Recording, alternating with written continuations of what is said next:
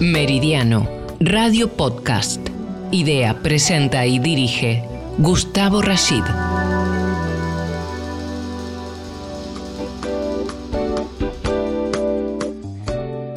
Son trabajadores confiables y reservados. Permanentes ciudadanos del mundo que salen a la sociedad global en busca de mejor calidad de vida. Su economía en la actualidad es un caso, se contrajo un 8,3% en el año 2020. Una fuerte caída en la primera mitad del año debido a los choques de oferta y demanda derivados de la pandemia del COVID. Y como en tantos rincones del mundo han tenido un profundo impacto en las empresas, en el empleo y fundamentalmente en los hogares. Pero hace tan solo algunas eh, horas el presidente Guillermo Lasso ha declarado el estado de excepción por la grave conmoción interna ante la espiral de violencia del narcotráfico. Hoy en nuestro programa mm, vamos a hablar sobre Ecuador.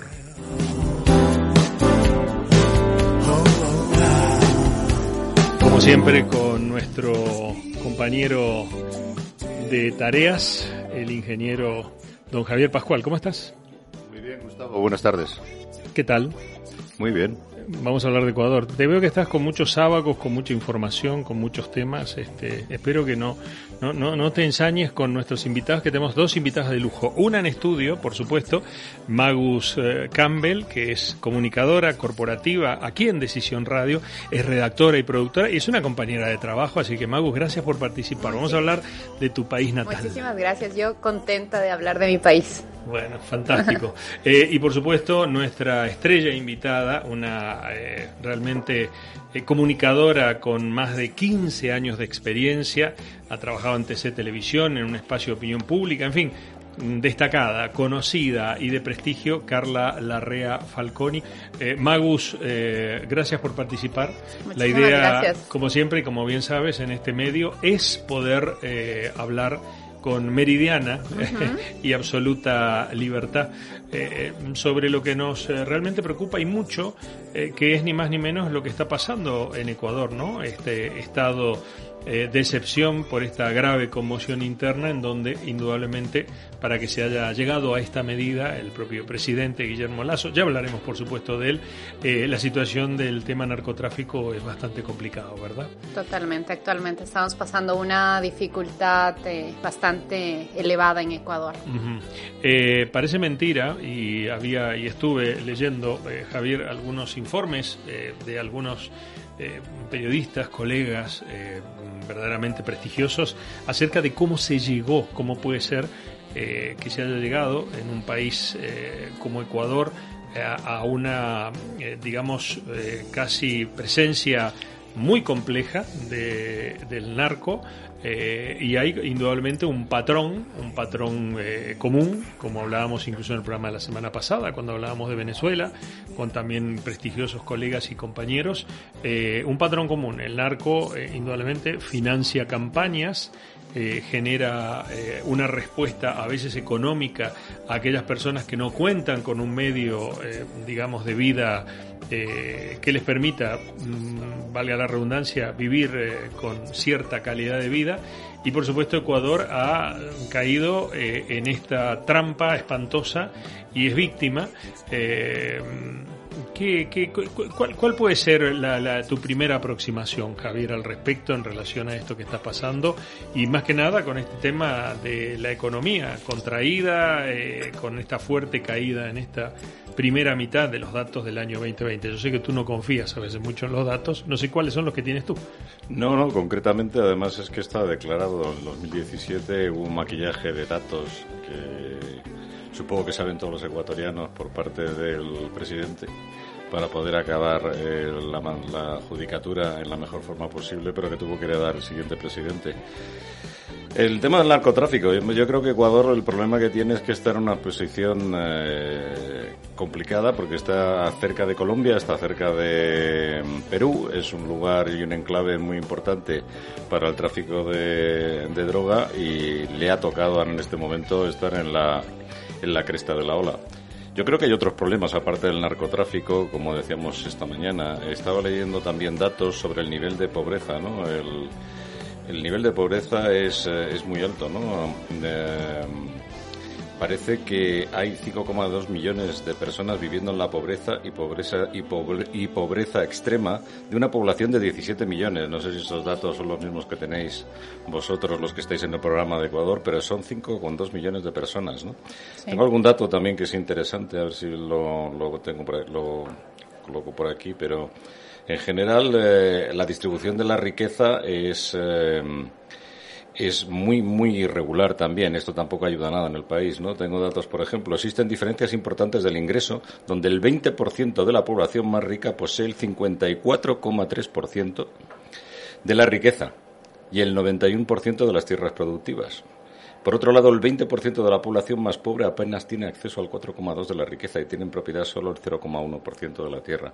Es decir, hay unas desigualdades tremendas. Entiendo que esto lo podéis comentar también la, gente, la gente que, que estáis en Ecuador y algunos que habéis tenido que salir, como muchos ecuatorianos que están en España también, porque yo creo que además España para los ecuatorianos es un sitio habitual, ¿no? De, destino cuando salís de vuestro país a trabajar. Sí, exactamente.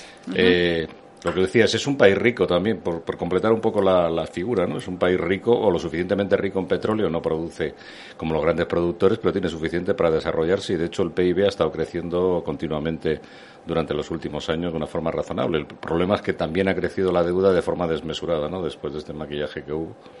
Y bueno, realmente en el 2017 parece que, según el presidente, estaba en 17%, pero luego viendo la deuda real era un 47%, ¿no? que además creo que por ley allí no está permitido. Bueno, eh, es un país que tiene oro, tiene plata, tiene antimonio, tiene agricultura eh, bueno, tiene los medios necesarios para que ocurra eso, que ha estado creciendo por encima del 4 o 5% durante años, ¿no? Eso es interesante. Creo que el país además todavía sigue en un momento no muy malo en cuanto a crecimiento económico, pero posiblemente está en una encrucijada ahora, porque seguramente con todo este tema del, narcotráfico no va por el buen camino, evidentemente. Y aparte tiene que controlar la deuda y hacer que la deuda vaya al ritmo de crecimiento del PIB. Si empieza el PIB a bajar y se sigue endeudando, pues no va a ser la situación. Magus, Magus, eh, los datos de Javier eh, son elocuentes, eh, pero yo antes de meternos a hablar un poco del tema político y todo, es, es, la pregunta permanente, ¿no? España es, es es el, el, crisol en donde muchos iberoamericanos venimos a vivir, a hacer nuestra vida, a desarrollar nuestra profesión, a, tener nuestra familia, a educar a nuestros hijos. Eh, casi todos somos eh, nietos, eh, hijos o nietos de inmigrantes españoles y de otros países, por supuesto. pero el ecuatoriano, el ciudadano ecuatoriano, ciudadanas y ciudadanos ecuatorianos, siempre están, o sea, hay una presencia importante en España tú eres un ejemplo, por ejemplo. Y entonces es bueno contar con tu testimonio, ¿no? Antes que vayamos a charlar ya con nuestra invitada de lujo de hoy. ¿eh? Eh, así que ve pensándotelo. eh, así hablamos de eso porque no solamente de política y del estado de excepción y todo lo demás, sino también eh, queremos hablar justamente con Carla Larrea Falconi, que ya nos estás escuchando. Carla, ¿estás ahí? Sí, por fin ya los escucho. Muchísimas gracias, Gustavo. Saludos, María Gusta. Gracias por esta invitación. Bueno, Carla, gracias por estar con nosotros. Hoy queríamos hacer un programa, todas las semanas hacemos un programa para hablar sobre política internacional y nuestro eslogan es que hablamos del mundo porque conocemos el mundo a través de vuestros ojos y de vuestro testimonio, obviamente, ¿no? Más allá que ahora hemos estado muchas veces este, viajando por estos países que nos que nos eh, incumben y que nos interesan y hoy queríamos hablar justamente eh, justamente de Ecuador y, saber un poquito, en, en, principio, cómo se está viviendo eh, eh, este, digamos, este estado de, de excepción eh, que ha sido declarado hace algunas horas, algunos días nada más, por esta grave conmoción interna. Gustavo, muchas gracias por esta oportunidad para poder hablar sobre mi país, mi hermoso Ecuador. Sí, en efecto, la escalada de violencia que hemos tenido en nuestro país a raíz eh, no solo de la delincuencia común, sino también de una escalada y crecimiento de lo que es el narcotráfico, porque hay que recordar que Ecuador está en la mitad, es un sándwich. Tenemos al norte Colombia, al sur Perú, y históricamente nosotros éramos un país de paso, pero lamentablemente en este momento eh, la droga se está quedando aquí. Y esto ha generado también el ingreso de varias bandas, de varias eh, organizaciones narcodelictivas de México, de otros lados internacionales, y eso nos ha llevado a una escalada muy fuerte. A raíz de eso, el presidente Guillermo Lazo, como bien tú lo mencionaste, ha declarado un estado de excepción. Pienso que esto es algo muy bien visto por eh, los ciudadanos porque realmente la percepción de inseguridad en el país ha crecido muchísimo y los ciudadanos lo que reclaman es tener calma, el poder caminar en las calles, volver a salir a, a, las calles sin que te maten, sin que te roben, porque esa ha sido la tónica de estos, estos últimos días, sobre todo a pesar del estado de excepción. Pienso que tiene un trabajo muy importante en los militares en este momento al apoyar a la Policía Nacional y es el momento, pienso yo, de articular no solo las fuerzas policiales y las fuerzas armadas, sino también por parte del legislativo y de otros organismos que son claves para poder desarrollar políticas públicas y también poder tomar acciones que se requieren y que son urgentes. Entonces, estamos en esa espera, en esa tónica de, ver qué es lo que está pasando. Hay operativos en distintas partes de las ciudades, de las principales ciudades, sobre todo Quito, Guayaquil, Cuenca. Guayaquil más que nada que ha habido una escalada muy fuerte de lo que es el sicariato en donde se realizan requisas a automóviles, a buses, también se, se lo hacen las motos, porque acá en el país se utiliza muchísimo el, las motocicletas para poder realizar los robos, los sicariatos de esto. Entonces, Esperamos que con la decisión que tomó el presidente de la República se pueda en cierta manera controlar, aunque hay que estar conscientes que los 60 días que te dé el estado de excepción no va a ser tiempo suficiente para solucionar un problema tan profundo como el que tenemos los países latinoamericanos, porque lamentablemente este tema de la violencia y mm, lo que estamos viviendo no es solo del Ecuador, sino vemos a países como Colombia, como Perú, eh, que, está sufriendo por mismo. Y Colombia sobre todo ha tenido una historia muy fuerte en relación a, este tipo de temas. Sabes que hay un patrón común, Carla, que venimos de alguna manera revelando o lo vienen testimoniando tus colegas, nuestros colegas de otros países. Hablamos en su momento del Salvador, la semana pasada hemos hablado de Venezuela. Eh, bueno, estos narcoestados que, como bien tú dices, de país de paso han pasado a ser país este, casi productor en algunas circunstancias. Eh, todo esto está, tiene un patrón común, indudablemente el narcotráfico actúa de la forma que actúa y se aprovecha claramente de la coyuntura de nuestros países de Iberoamérica. Eh, en Ecuador, ¿cuál podrías decir tú si tuvieras que identificar alguno de los de los de los eh, digamos escenarios del por qué eh, el narcotráfico ha llegado a tener esta supremacía eh, para que el pueblo de alguna manera también le rinda pleistesía a, este poder terrorífico que tienen, ¿no? ¿Cuáles piensas tú que han sido las razones para llegar a este punto? Mira, yo creo que hay muchos factores. Lamentablemente la pobreza, la falta de oportunidades es una carta abierta para que las organizaciones narcodelictivas puedan hacer de las suyas. Las personas cuando tienen hambre, cuando tienen necesidad, cuando hay falta de educación, cuando hay falta de cobertura de las necesidades básicas, se convierte en un caldo de cultivo para ese tipo de organizaciones. Pero tampoco se puede desconocer que nosotros tuvimos aquí gobiernos que ayudaron a eso.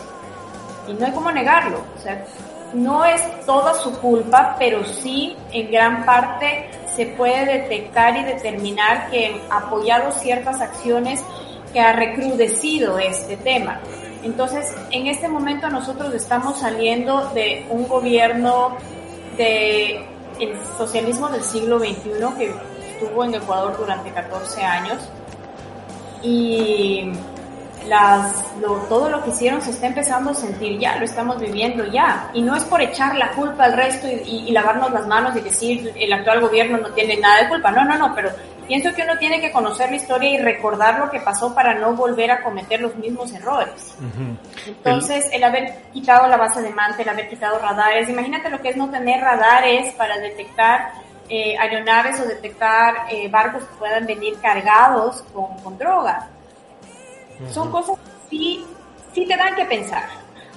Sabes que eh, efectivamente lo que tú dices, la financiación de campañas políticas, el recurso económico, casi siempre en campañas eh, políticas en donde algunos partidos o algunos candidatos en particular establecen lazos eh, o reciben propuestas, indudablemente, de, de, una, de una mafia o narcomafia que termina de repente, eh, a cambio, poniendo de rodillas a esos propios candidatos y esas propias gestiones, ¿no? Meridiano. Política internacional analizada por profesionales interdisciplinarios y sus protagonistas. Los jueves a las 19 horas. Dirige Gustavo Rashid.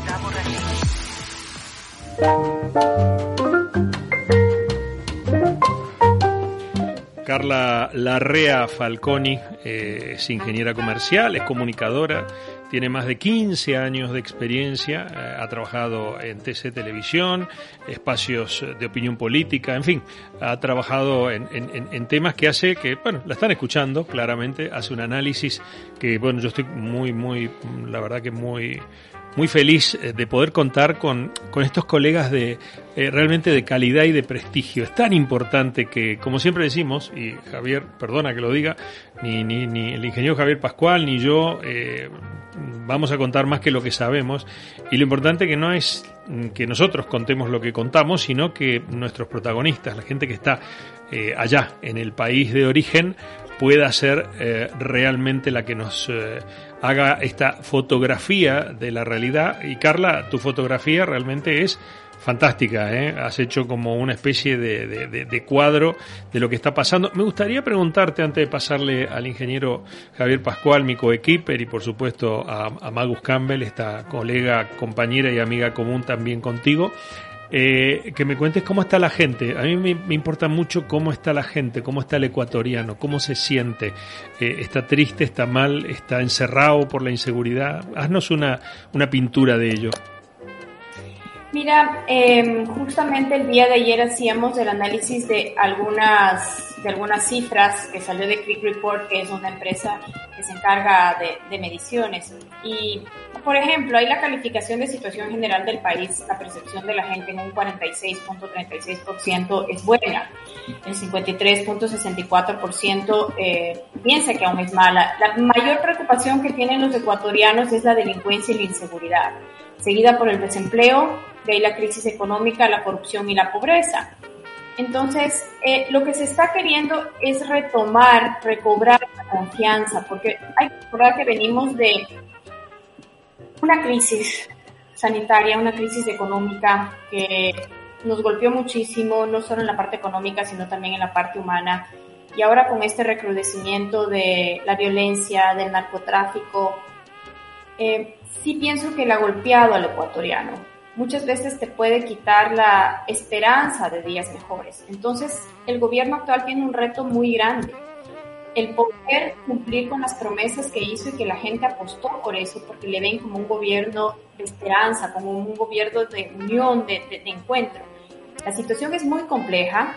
Eh, los diferentes instrumentos como la Asamblea no está apoyando lo que requiere el país.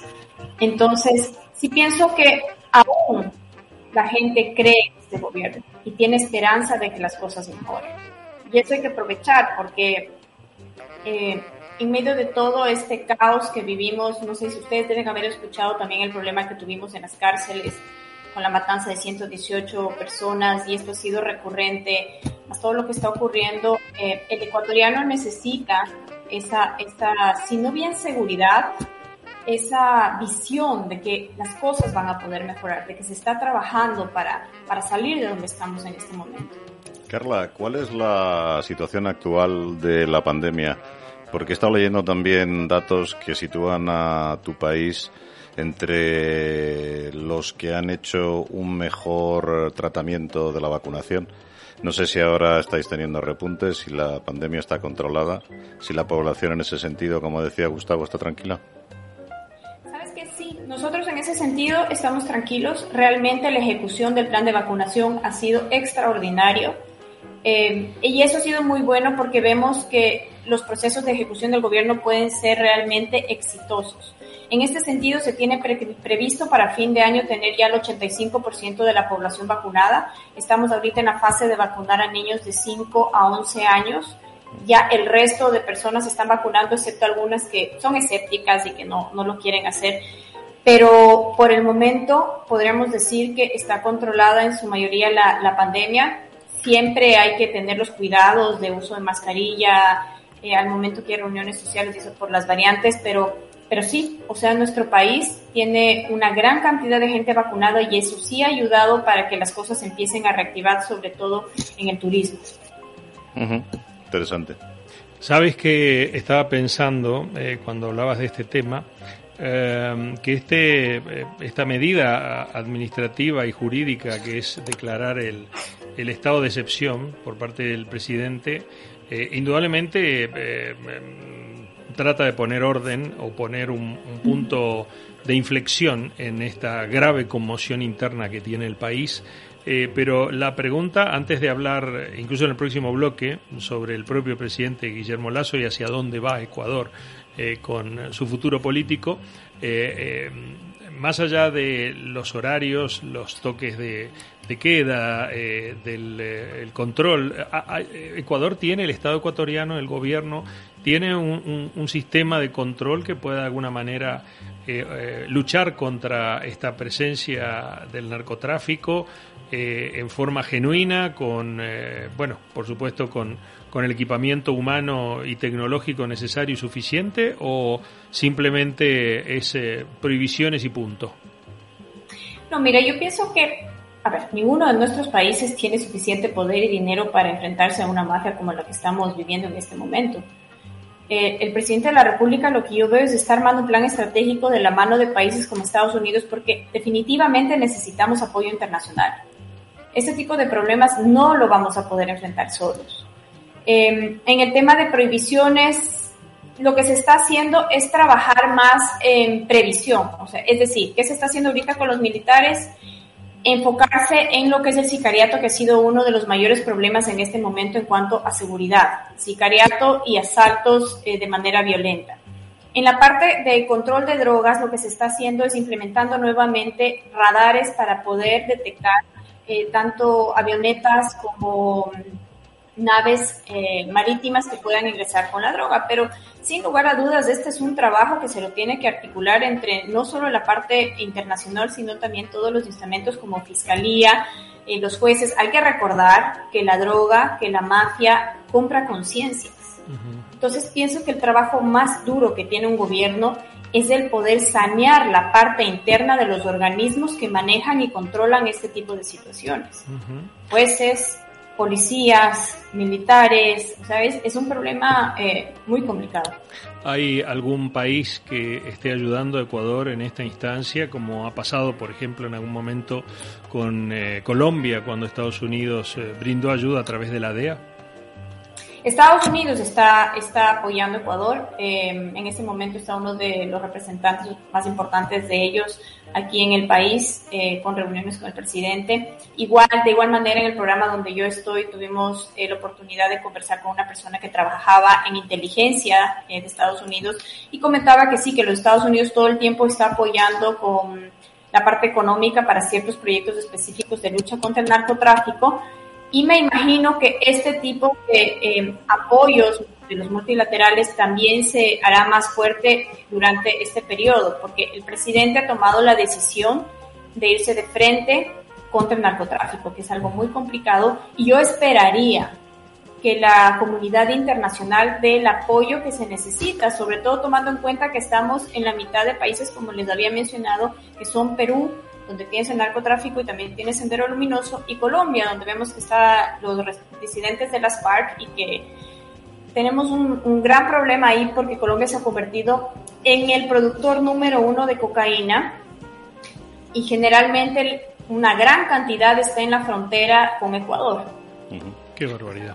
Una, eh, pregunta, Carla, eh, rápida. Eh, también he leído y me ha parecido curioso, no sé si lo puedes tú contrastar, que hay consumo interno. O sea, socialmente también es un problema, es un problema importante. No solamente hay tráfico, pero también hay consumidores y eso genera evidentemente intranquilidad y problemas sociales.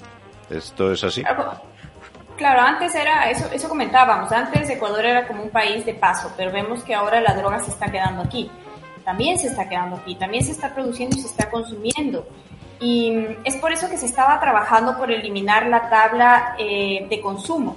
Es decir, tú aquí tienes una tabla que te permite llevar ciertos gramos dependiendo del tipo de droga, pero eso sirvió como una herramienta, de acuerdo al análisis de varios eh, expertos, una herramienta para el microtráfico porque claro, a ti te agarran con 5 gramos, me invento porque no la tengo aquí eh, la tabla presente, con 5 gramos y tú dices, esto es de mi consumo, pero vas a vender esos 5 gramos y de pronto a la media hora estás con otros 5 gramos, pero no te pueden hacer nada porque estás con 5 gramos. Eh, eh, no sé si me lo perdí, pero ¿está legalizada entonces la, el consumo de droga en Ecuador? No no legalizado, pero sí tienes una tabla de consumo. ¿Por qué? Permitido. Con la lógica, claro, con la lógica de que no metan preso a la persona que consume al consumidor, sino que eh, tenga como su porcentaje de uso personal, pero eso no funciona y no ha funcionado. No nos queremos ir al segundo corte eh, sin antes eh, ratificar desde, mm, desde afuera, Magus, la misma pregunta que le hicimos a Carla. tú que estás afuera, que tienes familia, amigos y gran parte de tu vida en tu, en tu país natal, eh, ¿cómo notas que está la gente? ¿Qué te cuenta la gente? Eh, ¿Cuál es el grado de angustia que tienen los ecuatorianos que viven, por ejemplo, en España, trabajando, luchando por la vida todos los días? Eh, ¿Cuál sería tu testimonio en relación a, a, tus, a tus compatriotas? Bueno, básicamente hay dos aristas. La primera, bueno, desde mi familia que está allí, hay muchísima preocupación porque esto se ha convertido en una bomba de tiempo, ¿no? Eh, ellos en el tema sobre todo económico, en el tema de seguridad, eh, al momento de salir de... Tengo una hermana que, por ejemplo, tiene una empresa ya, está bastante afectada por, por todo esto, porque no puedes salir a la calle con total seguridad porque tienes miedo que en el semáforo eh, alguien te atraque alguien se acerque y te, te robe las pertenencias. Justamente le pasó hace poco a ella eso. Entonces, el nivel de delincuencia ha crecido muchísimo y, es bastante, o sea, te da bastante miedo salir allí, ¿no? Entonces, eh, yo creo que también se convierte un poco ya en el día a día, ¿no? Cuando tú estás allí en, el país, como que te acostumbras, entre comillas, a eso, sales con miedo y tal, pero, pero se convierte en parte de tu día a día. Yo ya estando acá lo sientes más fuerte. O sea, ya desde aquí, desde España, ya, ya lo ves desde otra perspectiva las cosas.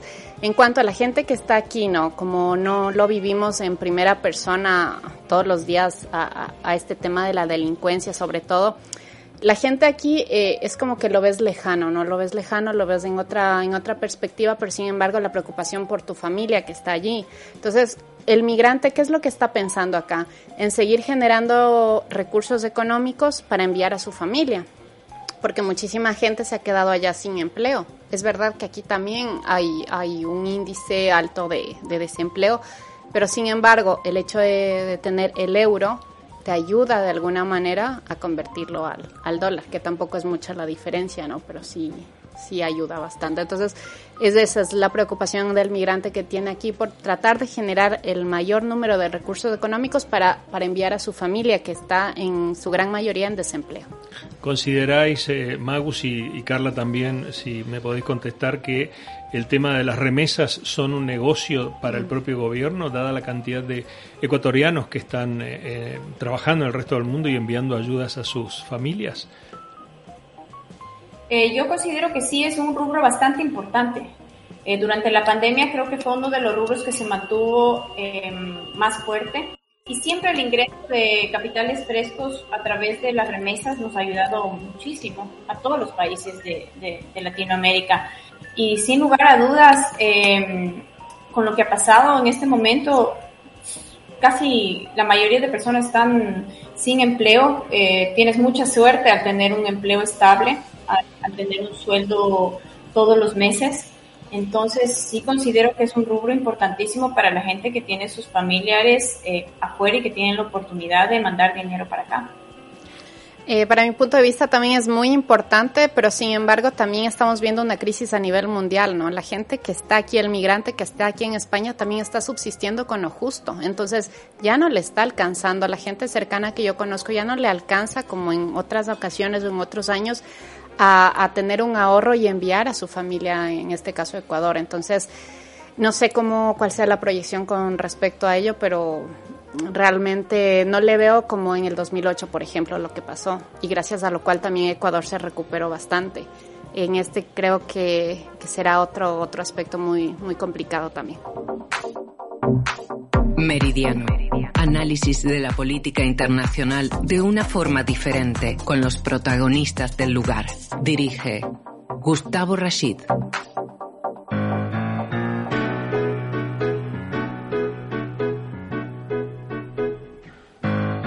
Estaba pensando y charlando, siempre digo que si la gente supiera lo que hablamos en el estudio mientras eh, no nos escuchan o no nos ven eh, y se, y se debaten temas jugosos, ¿eh? La verdad que se debaten temas jugosos y, temas que después uno trata de bueno de compartir, pero no siempre eh, contamos con el tiempo para poder hacerlo. Carla, para ya meternos en la política, me quedó una pregunta colgando del bloque anterior eh, y que es eh, justamente cuáles son las vías de acceso eh, del narcotráfico. Hablaste de aviones y de embarcaciones. esas son las vías principales. ¿Qué es lo que se sabe al respecto de lo que se pueda saber, aunque siempre es poco lo que se sabe? Bueno, de lo que he tenido oportunidad de conocer, hay lo que se llama los puntos calientes, que les llaman ellos. Puntos calientes son justamente las rutas de ingreso. Tienes ingresos marítimos, si tienes ingresos también por pistas eh, no reguladas por vía aérea y tienes también las fronteras por donde pasan también vía terrestre. O sea, nosotros tenemos por todo lado eh, acceso, por eso los puertos son tan importantes, al igual que eh, las diferentes pistas de clandestinas que se han descubierto en donde llegan los avionetas. Es por eso de la necesidad de tener nuevamente radares para poder dar seguimiento a estas a estas naves, porque se desarticuló todo ese seguimiento que existía. La, ayuda de un país como Estados Unidos genera eh, un consenso de aprobación en toda la sociedad política eh, ecuatoriana o como de costumbre depende cuál sea el partido algunos están en contra de esta suerte de, intervención, y lo entre comillas, por supuesto, como le suelen decir, eh, del país del norte. ¿Hay un apoyo unánime o, algunos se oponen? Mira, aquí el manejo de los partidos es muy complejo en este momento. Tenemos el partido UNES, que es del expresidente Rafael Correa, que está opuesto a absolutamente todo está opuesto a que ayude a Estados Unidos, está opuesto a que se pongan radares, está opuesto a las leyes, está opuesto a todo. Tenemos Pachacute, que es el representante de la CONAIE, el brazo político de la CONAIE, que son los representantes indígenas que también están aliados en este momento. Bueno, no sabemos bien hacia dónde se van a ir, pero están en conversaciones con el gobierno. Y en este sentido, claro, tienes una polarización de los partidos que apoyan a que haya una intervención, una ayuda de otros países. Y por ejemplo, UNES, ellos siempre han visto a Norteamérica como los imperialistas, como que quieren venir a imponer aquí cosas, pero realmente en este momento el Ecuador necesita toda la ayuda tecnológica, económica que se pueda tener para poder luchar una guerra sin tregua. Porque lo que estamos viendo es que lo que pasó en las cárceles se está replicando en las calles es decir, sí tiene consecuencias y se han hecho investigaciones donde se ha determinado que muchos de los movimientos que se realizan en las calles son dictados desde las cárceles. Y es más, hay, hay cabecillas que están mucho más seguros dentro de las cárceles que en las calles. Ya. Una pregunta, Carla. Eh, cuando, cuando se limitan las libertades civiles, como en el caso del estado de excepción actual, que como tú has dicho antes, tiene ciertos controles, me parece que has dicho que tenía un tiempo de duración máximo, etcétera, etcétera. Existen siempre peligros de abusos. Eh, ¿Cómo ves tú estructurado todo este tema en, en tu país? Eh, ¿Existen los controles necesarios? ¿Pueden aparecer paramilitares? ¿Puede ocurrir lo que ocurrió en su momento en Colombia? Eh, porque tiene sus riesgos, evidentemente. Mira, no creo que tengamos la misma, la misma estructura ni el momento que vivió Colombia para que nazcan los paramilitares. Pienso que es una medida necesaria que requerimos aquí porque la delincuencia y los sicariatos sobre todo se nos están yendo de las manos. el presidente Guillermo Lazo eh, en ningún momento ha dicho nadie puede salir a las calles no puede. Es más, han habido protestas en estos, en estos días sin ningún problema, sin ninguna represalia. Lo que se está enfocando es más hacia poder detectar en este momento de lo que yo puedo percibir, frenar el sicariato, es lo que más nos está golpeando en este, en este rato. Sin embargo, siempre dentro de estos procesos puede haber abusos, pero no creo que sea el caso en este momento. Yo pienso que es una medida necesaria, es una medida que se la debía tomar porque realmente eh, se empezó a ir de las manos. O sea, es algo impresionante como día a día nosotros en los noticieros vemos murió una persona al norte de la ciudad, en Guayaquil, en Cuenca, en Quito, en Manta, o sea, es ya algo que no lo veíamos antes y una estructura y tipos de asaltos y también de muertes que nunca se habían visto en este país antes. Carla, para completar un poco la, para los que nos están escuchando, hablemos la, la posición de Ecuador ahora mismo, hablemos un poquito de futuro. Eh, con el actual presidente y con los problemas actuales que estamos hablando de pobreza, delincuencia, aparte del narcotráfico en las calles derivada seguramente también del estado de pobreza que se mezcla además con el narcotráfico. Eh, con una economía quizá que ha tenido un bache eh, con la pandemia, pero que todavía puede seguir creciendo. ¿Existe primero un plan por parte del gobierno actual y tiene el consenso y el apoyo necesario del resto de los partidos para ese plan? Eh, porque evidentemente hay que seguir revitalizando la industria y por otro lado hay que tratar de que la gente adquiera un poder adquisitivo mayor que el que tiene ahora y poco a poco ir controlando la delincuencia. Eh, ¿Existe ese plan? ¿Nos puedes contar cómo lo ves tú o si hay algo que puedas compartir con nosotros que pueda ser relevante? A ver, yo creo que este gobierno tiene claros sus objetivos. Ellos lo que quieren es traer más inversión al país, eh, fortalecer el sector privado, eh, bajar el gasto del sector público. Sin embargo, yo no veo una directriz, o sea, no veo algo claro. Se están haciendo cosas, eh, ha sido muy complicado el momento, y más aún cuando tienes una asamblea polarizada donde la mayoría está en contra. Entonces, se pasó una ley, ni siquiera la revisaron, una ley para la activación económica y de empleo, no la revisaron, la devolvieron. Eh, y la posición de algunos de los partidos eh, opositores ha sido el no dar paso a nada. Entonces, en este momento, el momento político que vive el Ecuador, que vive este gobierno, es muy complejo, porque el presidente tiene varias opciones, como una consulta popular para poder eh, preguntar a la gente ciertas cosas fundamentales para cambios estructurales y profundos. Tienes la muerte cruzada, que yo no le veo como una opción muy real en este momento, que sería el que presidente mande a la Asamblea a su casa y ponga a disposición su, su cargo también y se realicen nuevas elecciones.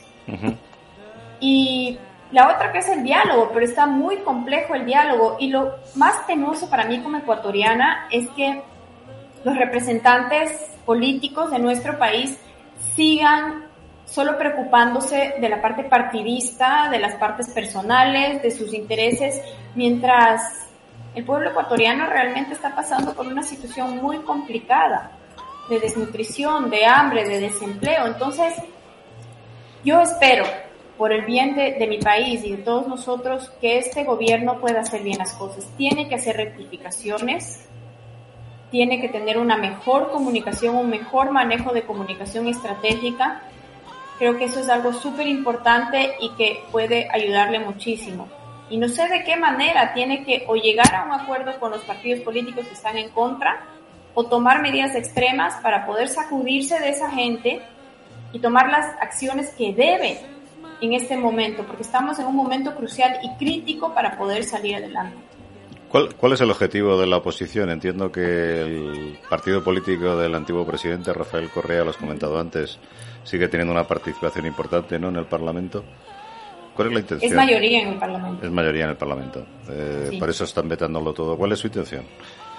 Que haya un cambio de gobierno, llevarlo a un cambio de gobierno, forzar al actual presidente a lo que tú dices, a convocar nuevas elecciones. Realmente, yo lo que veo es que se ponen a todo. O sea, no, no, no es que den salidas. Es mi opinión muy personal. no, no de nadie, ni del canal donde trabajo, ni nada.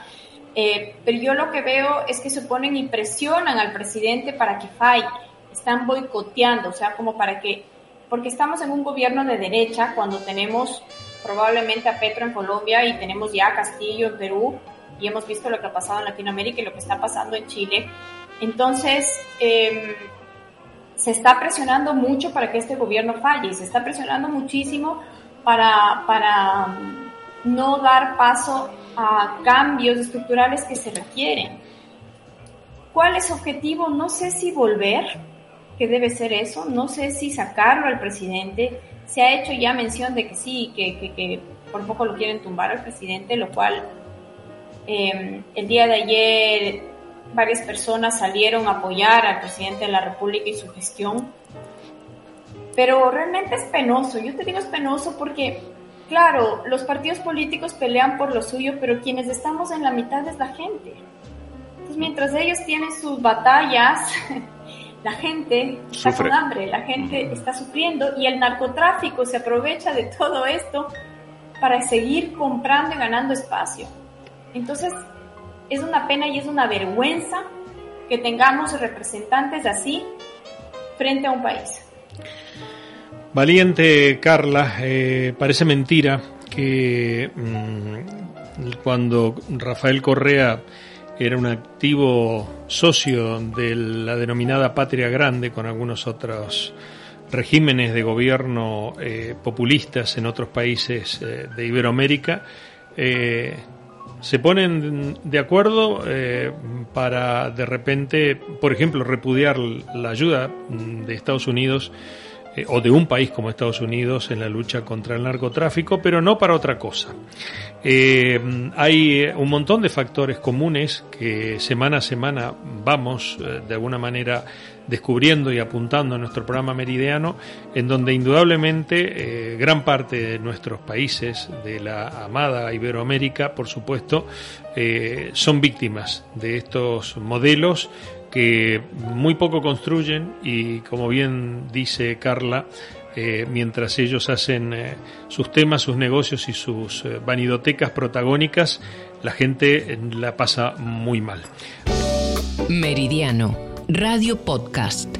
Idea, presenta y dirige Gustavo Rashid.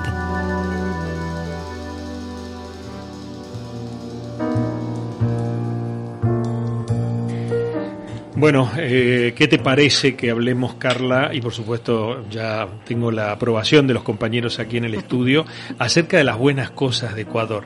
Eh, introducción tuya, Carla. A ver, tentanos. Me encanta, me encanta eso. Ecuador. Eso sí.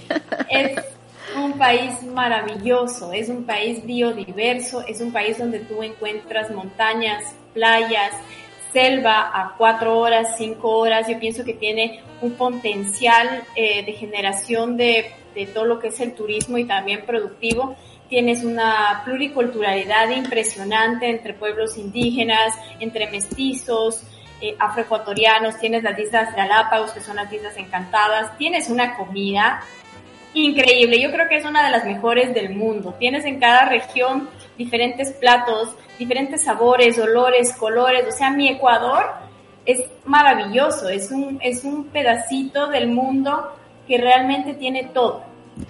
Después vamos a ir a los detalles. Magus, tu primera foto, tu primera aproximación de Ecuador para, para hacer una promoción de lo, de lo bueno que tiene el país, ya que hablamos gran parte del programa de lo malo que le está pasando. Bueno, yo me pones a hablar de Ecuador y, y ya se me hacen los ojitos llorosos. Extraño muchísimo, muchísimo a mi Ecuador, pero yo creo que este es el país de los cuatro mundos, ¿no? Que si quieres montaña, como dijo Carlita, si quieres playa, si quieres la selva, si quieres las Islas Galápagos, todo lo tienes a menos de dos horas.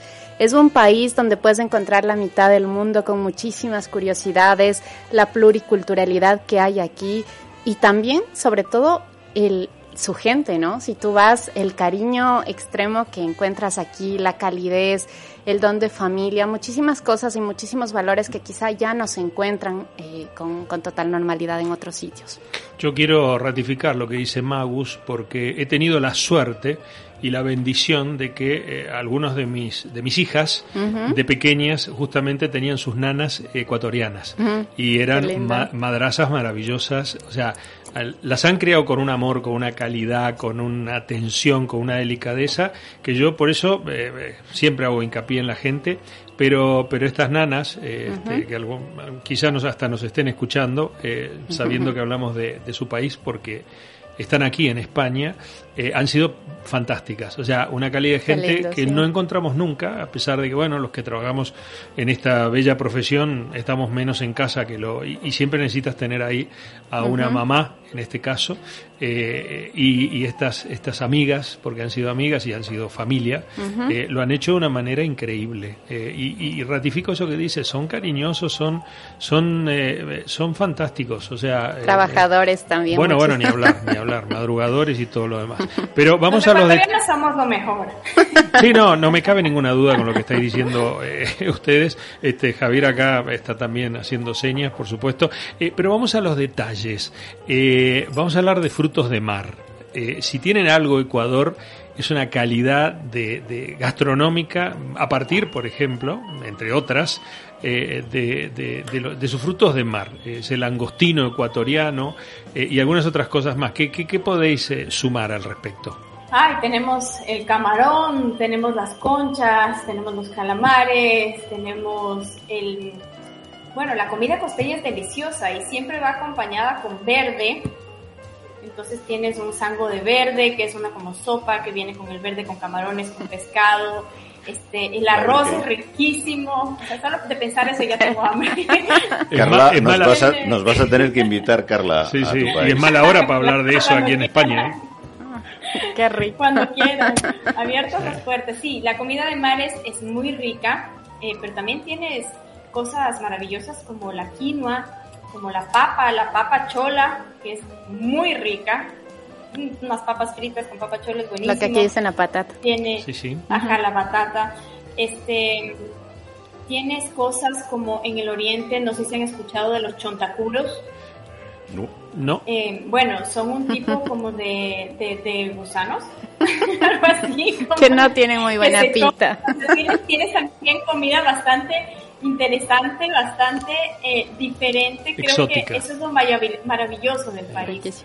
Sí, sí, sí. Eh, bueno, un, un, calamar que eh, se lo están robando los chinos, ¿no? La flota china este, ilegal. Tenemos problemas. están depredando alrededor de Galápagos y tenéis una batalla tremenda con esta gente, ¿verdad? Sí, sí, sí, así es. Lo que pasa es que la riqueza que tiene nuestro país es inigualable y hay que recordar que las Islas Galápagos tiene un, ecosistema muy interesante y único en el mundo. Entonces tú encuentras eh, peces y tipos de calamar y cosas que son muy cotizados a nivel internacional y sobre todo para eh, las flotas chinas. Entonces tenemos ese problema y estamos en esa pelea de las 200 millas eh, que se reconozcan del país y que existe ahí un vacío legal y que no saben cómo, cómo abordarlo porque cada año, cada temporada es lo mismo de caza de pesca de, tiburones, de pesca, van arrasando con todo. Y eso a la larga empieza a afectar también al sistema y al equilibrio ecológico que tienen las islas encantadas, que son las Galápagos. ese, ese, fly catch, esa pesca incidental tremenda que acontece de, estas, de estos inescrupulosos, eh, incluso de, flota que viola hasta eh, el derecho humano y casi eh, roza la esclavitud eh, en, sus trabajadores eh, es, un, es un estigma, es un estigma no solamente para Ecuador, que por suerte y por la información que, manejamos está unida a esta problemática junto con Perú, junto con algunos otros países de Latinoamérica como es Chile eh, y a través de bueno de Calamasur y algunas otras este, organizaciones internacionales que tratan de preservar la sostenibilidad de esos recursos, ¿no? Em, sí, existe aquí un grupo, un grupo que se ha organizado muy bien, que está encabezado por Marcelo Larrea, que también es un activista y un político que está trabajando muy duro en ese sentido, se llama Galápagos Vive, y están en contra de la Convemar, del convenio de la Convemar, porque eso es lo que ha hecho problemático el manejo de este tipo de abusos de parte de las flotas chinas. Entonces pienso que sí, que la gente está consciente y lo que necesita es un poco más de fuerza y de tomarlo en cuenta porque esto no solo nos afecta a nosotros, no solo les afecta a las Islas Galápagos. Este tipo de abusos y de explotación o sobreexplotación se replica y tiene efectos también a nivel mundial. Sabes que hablando de lo que estás hablando, eh, mm, va a haber eh, una organización que lamentablemente se está conformando en el ámbito de las, eh, de las Naciones Unidas eh, de una cantidad enorme, casi todos miembros, obviamente, países de las Naciones Unidas, que van a tener decisión directa sobre lo que acontezca en los océanos del mundo. Fundamentalmente en el tema pesca, en donde hay, por supuesto, un montón de organizaciones eh, ambientalistas ultras, no las que realmente tratan de ordenar para gestionar eh, sostenible y sustentablemente los recursos, sino directamente prohibir. Y va a ser gracioso porque Ecuador, en este caso, y digo para que lo tengas como colega que eres en, eh, tus crónicas, que es un país que tiene poder de decisión sobre lo que pasa, en este caso en el Océano Pacífico, va a tener que también recibir a lo mejor el voto en contra de Suiza, o de Bolivia o de tantos otros países que no tienen salida al mar pero que van a tener un voto eh, común, ordinario y no de privilegio, por supuesto, con respecto a todas las medidas que se tomen para prohibir definitivamente lo que pasa en los océanos y esto atenta contra, por supuesto, la industria responsable que se dedica a la explotación de estos recursos, ¿no? Eh, con lo cual hay que tener mucho cuidado con eh, las semanas y los meses que se vienen porque están tratando de cerrar inmediatamente esa negociación muy a pesar de las organizaciones que, por supuesto, más que nada empresarias que tratan de, de desarrollar su actividad y de crear riqueza, mano de obra, trabajo y además producto de calidad. Así que nada, te lo dejamos en agenda para que lo tengas ahí inspectore. Lo tendré presente, lo tendré presente, porque esos temas también los manejamos. Carla Valiente, eh, Carla Larrea Falcón y Valiente, por lo que has dicho, gracias por participar con nosotros en este programa meridiano. Muchísimas gracias, Gustavo. Gracias, Javier y Magus, por la invitación. Para mí es un honor y un placer realmente poder hablar y sacar a la luz lo que está pasando en mi país, pero no solo lo malo, sino también las cosas positivas que tiene el Ecuador, porque Ecuador es un destino maravilloso al que aunque sea una vez en tu vida, tienes que venir.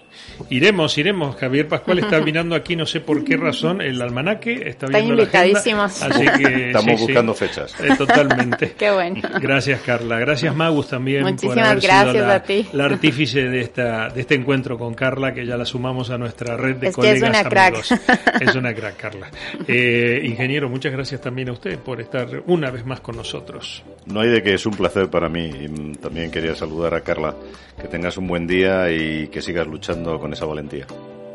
Muchísimas gracias, un abrazo para todos ustedes y para toda la gente de allá de España y para mis compatriotas que están viviendo también por allá. Muchas gracias, Carlita.